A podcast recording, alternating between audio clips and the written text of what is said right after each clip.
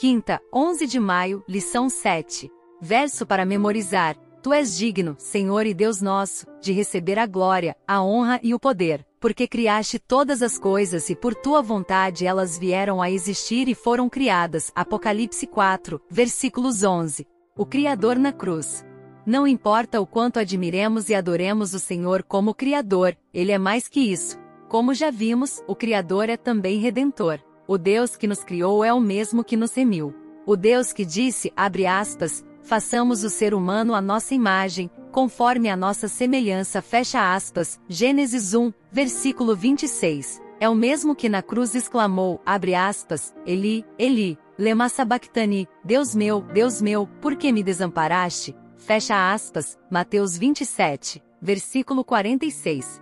Isso realmente nos motiva a temer a Deus e, mais ainda, a glorificá-lo e adorá-lo. Sendo seres humanos caídos, como reagir adequadamente a uma verdade tão incrível como essa? O que fazer em resposta? A mensagem do primeiro anjo nos diz o que fazer, Apocalipse 14, versículo 7. Ele disse em alta voz: Temam a Deus e glorifiquem-no, pois chegou a hora do seu juízo. Adorem aquele que fez os céus, a terra, o mar e as fontes das águas. Ouça João 19, versículos 16 ao 30 o relato sobre Jesus na cruz. Pense nos textos bíblicos que vimos sobre Jesus como Criador, como aquele em quem foram criadas todas as coisas nos céus e sobre a terra, as visíveis e as invisíveis, sejam tronos, sejam soberanias, quer principados, quer potestades. Tudo foi criado por meio dele e para ele, conforme está Colossenses 1, versículo 16. Finalmente Pilatos o entregou a eles para ser crucificado. Então os soldados encarregaram-se de Jesus. Levando a sua própria cruz,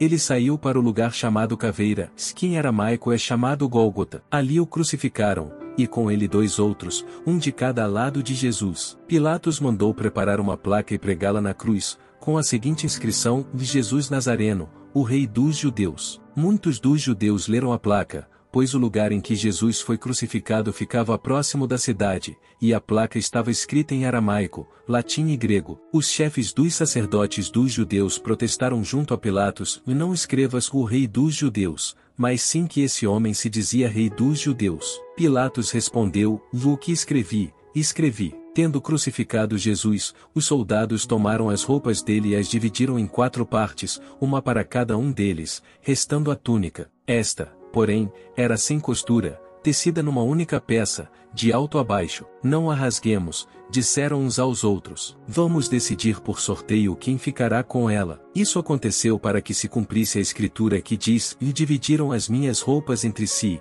e tiraram sortes pelas minhas vestes. Foi o que os soldados fizeram. Perto da cruz de Jesus estavam sua mãe, a irmã dela, Maria, mulher de Clopas, e Maria Madalena. Quando Jesus viu sua mãe ali, Perto dela, o discípulo a quem ele amava, disse à sua mãe: Daí está o seu filho. E ao discípulo: Daí está a sua mãe. Daquela hora em diante, o discípulo a recebeu em sua família. Mais tarde, sabendo então que tudo estava concluído, para que a escritura se cumprisse, Jesus disse: Tenho sede. Estava ali uma vasilha cheia de vinagre. Então embeberam uma esponja nela, colocaram a esponja na ponta de um caniço de sopo e a ergueram até os lábios de Jesus. Tendo-o provado, Jesus disse: está consumado. Com isso, curvou a cabeça e entregou o Espírito. Pergunta 5. Como devemos reagir a essa incrível expressão do amor de Deus? A mensagem do primeiro anjo chamando para adorar o Criador foi dada após a cruz, depois que o universo expectante e os seguidores de Cristo tiveram conhecimento de que aquele que fez o céu, a terra,